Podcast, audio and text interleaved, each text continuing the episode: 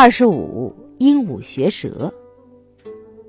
一谈到鹦鹉学舌，不经观察的人马上就会以一概全的蔑视说：“鹦鹉学舌是贬义词，是在描述犹如鹦鹉一般学舌的人，没头脑，没思想。”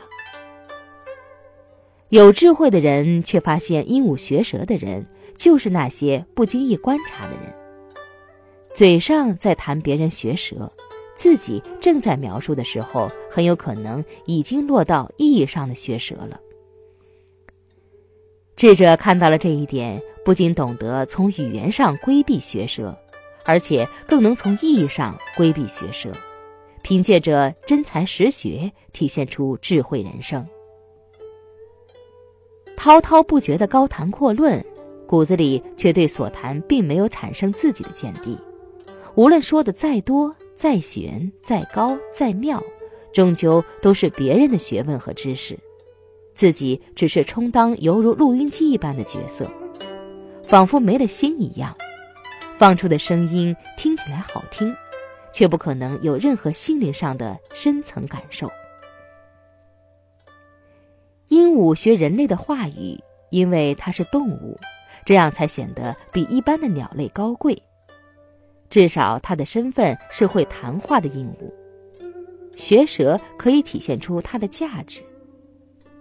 然而，人类除了聋盲鹰哑外，正常的人就应该拥有知言解意的人类特征。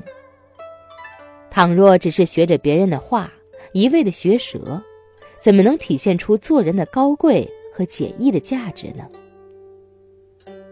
最初学习知识的时候。在一定程度上，要学习老师或授业者教授的言语，在此基础上，书读百遍，其义自现，就不能停留在表面的词句上了。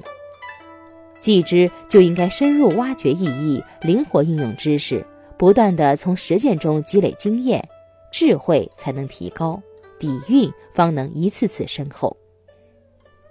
鹦鹉没有什么思想，人类教它什么？他就学什么舌，根本谈不上灵活运用、驾驭所学，仅能被动的学少量的话语，恐怕连自己都不知道这意味着什么，有什么价值。既然人不是鹦鹉，学习知识就不应该被动，更不能停留在没有头脑学舌的层次上。唯有掌握正确的方法，认真的应用。智慧方能从心底深处慢慢积累起来，那时我们就从真正意义上远离了学舌。